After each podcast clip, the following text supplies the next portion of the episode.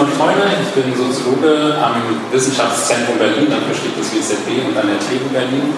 Und ich beschäftige mich seit, naja, mehr als zehn Jahren mit Protesten und sozialen Bewegungen. Und äh, das ist der Grund, warum ich heute auch eingeladen worden bin. Ich soll heute was sagen zu Medien und Protesten und der Verbindung ähm, dieser beiden Felder.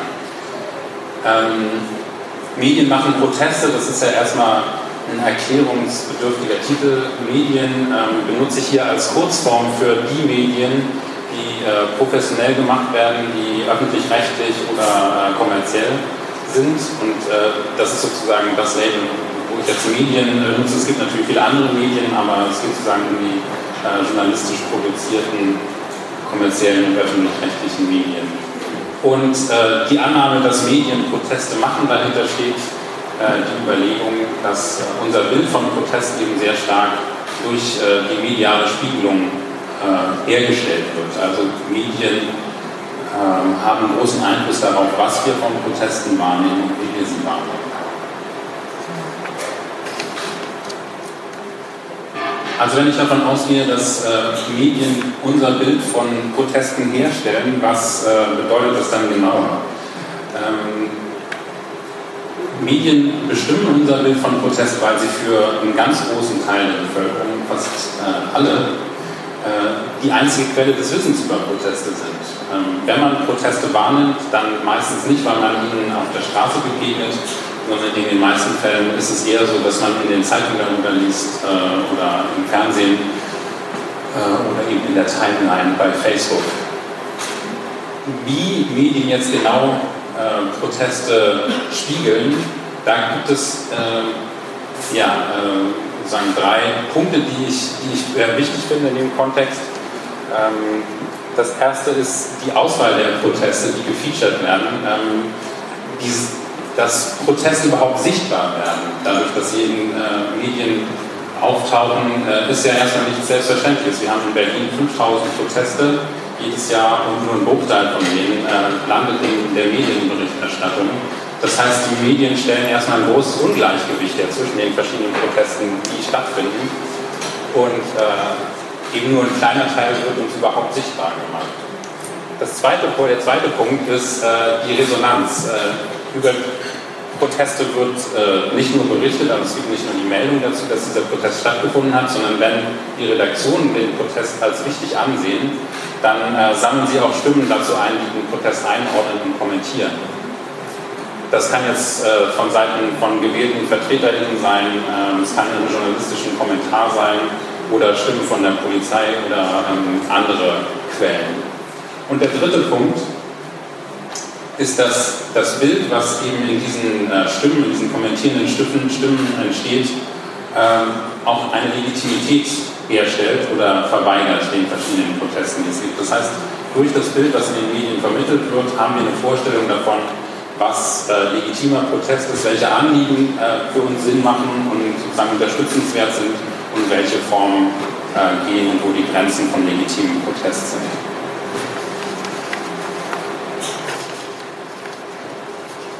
Und wenn ich sage, dass äh, nur ein Bruchteil der Proteste überhaupt auftaucht in der Berichterstattung, dann ähm, ähm, führt das zu dem Punkt, dass Proteste wie andere Ereignisse auch eben in die Logik der Nachrichtenproduktion reinpassen müssen. Und das heißt, äh, dass, wie das funktioniert, das kann man ganz gut mit der Nachrichtenwerttheorie erklären. Das heißt, man geht davon aus, dass Proteste dann aufgenommen werden in der Berichterstattung, wenn ihnen bestimmte Nachrichtenwerte zugesprochen werden.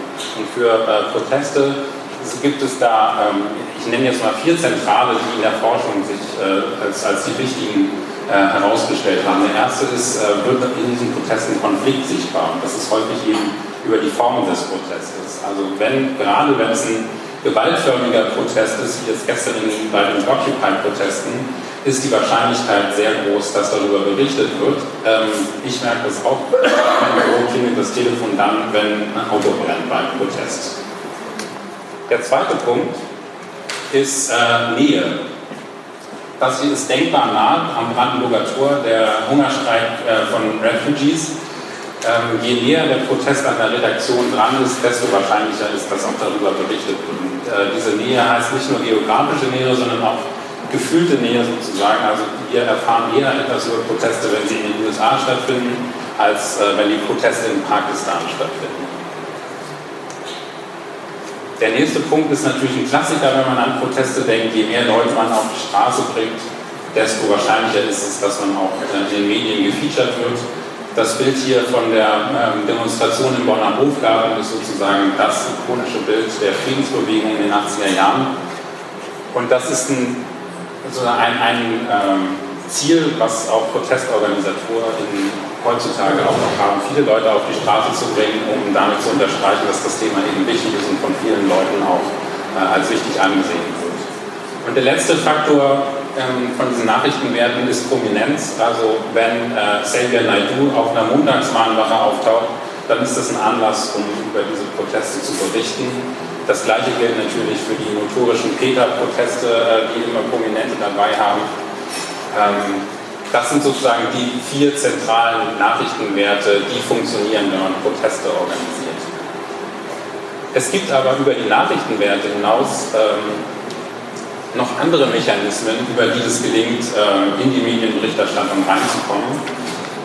Das eine ist, ähm, dass äh, der Protest eine bestimmte Themenkonjunktur bedient. Das heißt, das Thema, was in dem Protest behandelt wird, ist gerade sowieso auf der Tagesordnung, wenn zum Beispiel Campbell eine Aktion macht äh, vor dem Bundesrat in dem Moment, ähm, wo dort über Fracking verhandelt wird, dann ist die Wahrscheinlichkeit sehr groß, dass gerade dieser bildliche visuell ähm, sozusagen clever gemachte Protest auch in der Berichterstattung auftaucht und damit eben auch die Deutung wieder verbunden sind. Und der letzte Punkt, ähm, den habe ich etwas unbeholfen Schlüsselreiz genannt, ist, ähm, dass Proteste natürlich äh, dann funktionieren, äh, auch wenn der Inhalt vielleicht gar nicht so interessant ist, äh, aber die der Form nach sozusagen äh, Aufmerksamkeit versprechen. Und das ist bei vielen klassischerweise so, dass äh, so gut wie jede Aktion, die diese Gruppe macht, in den Medienberichten auftaucht. Und das liegt daran, dass die eben sehr kompatibel sind mit dieser ähm, Form der, der Online-Bilderstrecke, die eben auch von sich aus äh, verspricht, dass da viele Leute darauf zugreifen, einfach weil die Femenproteste des, äh, den männlichen Blick auf den weiblichen Körper entsprechen und damit sozusagen über dieses sexistische Muster einen Automatismus äh, bei den Klicks erzeugen. Das heißt, ähm, im Grunde genommen sind diese Aktionen von, von äh, Femen für die Medienmacher und für die Bildredaktion äh, das, was man Clickbait nennt. Also es geht auch um hohe Klickzahlen zu generieren. Das war jetzt ein Parforce-Ritt durch äh, die Bedingungen oder die, äh, das Zusammenwirken von Protest- und Medienberichterstattung. Man sieht gerade an den beiden letzten Punkten, dass äh, Protestgruppen sehr in den letzten Jahren verstärkt ähm, sich darauf eingestellt haben, was eigentlich die Bedürfnisse der Medien sind, dass die Proteste dementsprechend organisiert werden. Das fängt bei der Uhrzeit an, das fängt, äh, geht über das Timing und es geht natürlich auch darum, Bilder zu produzieren, die sozusagen kompatibel sind mit den Nachrichtenströmen. Aber man kann sich das Verhältnis von Protest und Medien nicht nur für einzelne Ereignisse ähm, ansehen, wie sie hier repräsentiert sind, sondern auch im längeren Zusammenhang. Und da bietet sich das Beispiel Pegida an.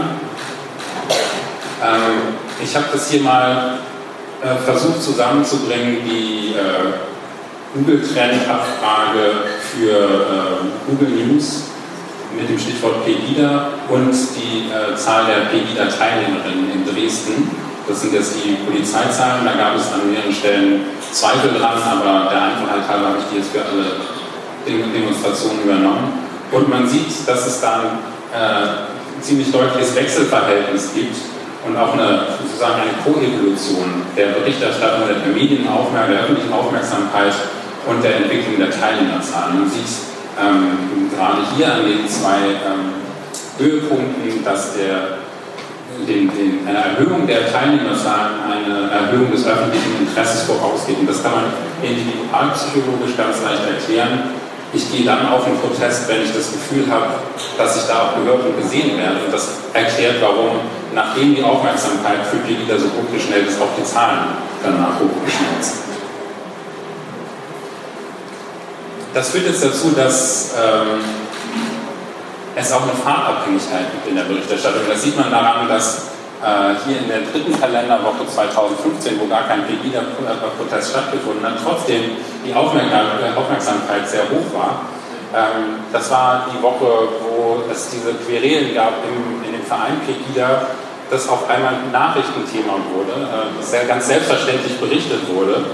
Und daran sieht man, dass es auch sozusagen ein, ein, Prozess ist, wo die Redaktion auch gar nicht so leicht wieder rauskommt. Ich hatte eine Begegnung mit einer Journalistin, die mich befragen wollte zu diesen internen Ferien und ich habe gefragt, äh, warum ist das jetzt überhaupt ein Nachrichtenwert, dass in diesem Verein jetzt der Vorstand gewechselt hat. Und äh, sie hat sich so ein bisschen entschuldigt, habe gesagt, naja, wir haben das Thema jetzt von Anfang, Anfang an verfolgt, wir können da jetzt nicht einfach nicht mehr drüber sprechen. Es geht natürlich auch darum, dass man erwartet, dass die Konkurrenz das auch zum Thema macht. Jetzt äh, habe ich viel über die klassischen Medien geredet und äh, das Argument könnte jetzt sein, ähm, im Grunde genommen sind die doch schon lange im Ton, es gibt die neuen Medien und äh, wen interessiert eigentlich noch, was Journalisten fabrizieren? Ähm, ich würde sagen ja und nein. Auf der einen Seite ist es natürlich leichter geworden, durch, gerade durch soziale äh, Netzwerke, die Auswahl und die Bewertung von Nachrichten an den Redaktionen vorbei äh, zu bestimmen.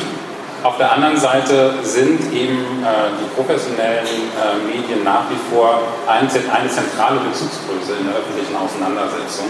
Und das sogar für ähm, so Gruppen wie Pegida, die eben im NS-Sprech von der Lügenpresse sprechen, aber tatsächlich benutzen die auch die ganz klassischen Medien, äh, die Tageszeitung, die Nachrichtensendung im Fernsehen und die, äh, die Nachrichtensendung im Fernsehen und die äh, Radiosendung. Das heißt, was die öffentliche Debatte angeht, äh, sind soziale Medien gleichzeitig äh, Chance und Risiko. Chance sind sie insofern, als dass ähm, sich durch soziale Netzwerke die Dominanz von äh, Journalismus, von den Redaktionen äh, aufgelöst hat oder zumindest äh, brüchiger geworden ist. Man sieht das an dem Beispiel Aufschrei, das im, im deutschen Raum, glaube ich, äh, das erfolgreichste Hashtag war, das sozusagen äh, die Medienberichterstattung im Nachhinein beeinflusst hat. Durch dieses Hashtag ist es gelungen, in diese Debatte, äh, die es damals gab, um Brüderle einzugreifen und Sexismus, den alltäglichen Sexismus zum Thema zu machen. Und das hat äh, zum einen äh, deswegen geklappt, weil es gewichtige äh, Twitterinnen gab, also von der Followeranzahl her gewichtige Twitterinnen, die das aufgenommen haben. Zum anderen liegt es aber auch daran, dass Twitter zum Schlüsselmedium für Journalistinnen und Journalisten geworden ist. Es gibt eigentlich kaum jemanden äh, im Journalismus, der das nicht nutzt. Und deswegen äh, ist das, was auf, auf, auf Twitter trendet, auch was, mit dem sich Journalisten fast äh, natürlich auseinandersetzen. Und sozusagen erfolgreiche Hashtags haben dann eben auch eine, sehr große äh, Wahrscheinlichkeit, dass sie auch von etablierten Medien aufgegriffen werden. Die sozialen Medien sind eine Chance, sie äh, bergen aber auch ein Risiko. Und äh, das Risiko ist, dass man sich in der politischen Meinungsbildung in, in, in Echo Chambers bewegt. Das heißt, man kriegt sozusagen äh, Meinungen wiedergespiegelt, die man sowieso schon teilt und äh, schottet sich in der eigenen Wahrnehmung auch nach außen hin ab. Das heißt, es gibt sich selbst bestätigende Kreise, gerade ähm, durch diese ähm, Facebook-Filter-Bubbles. Und da ist wiederum Pegida ein gutes Beispiel für. Äh, ich habe hier von der Facebook-Seite gestern einfach mal einen zufälligen Eintrag rausgenommen. Ähm, da gab es eine, eine, Verlinkung zum Artikel, der die Aufhebung der Demokratieerklärung oder der Extremismusklausel geschrieben hat und äh, ein User mit dem Namen Mohammed Mangold hat eingewandt, dass es dabei ja nicht nur um die Antifa ging, wie vorher diskutiert wurde, sondern dass es dabei auch um die extremen Rechte ging. Und es dauert nur zwei Kommentare, ähm, da ist die äh, Pegida-Weltsicht schon wieder hergestellt und derjenige, der dann diesen Einwand gehabt hat, wird äh, sogar als Islamist beschimpft. das heißt, daran sieht man, ähm, dass die, die, Verselbstständigung der Kommunikation, die Abschottung der Kommunikation, die Abdichtung gegenüber Irritationen und äh, abweichenden und äh, dagegenstehenden Meinungen ähm, tatsächlich auch ein Problem darstellt. Das ist jetzt äh, ein unappetitliches, äh, unappetitliches Beispiel, äh, mit dem ich auch äh, abschließen will. Ich mache jetzt einfach mal einen Schnitt und will noch hinweisen auf äh, unsere Initiative zur Gründung eines Protestinstitutes äh, und äh, wer sich für Protestbewegung und die äh, wissenschaftliche Perspektive darauf interessiert, kann sich da gerne die Seite angucken oder mir auf Twitter folgen. Ansonsten ähm, freue ich mich auf die Diskussion jetzt weiter.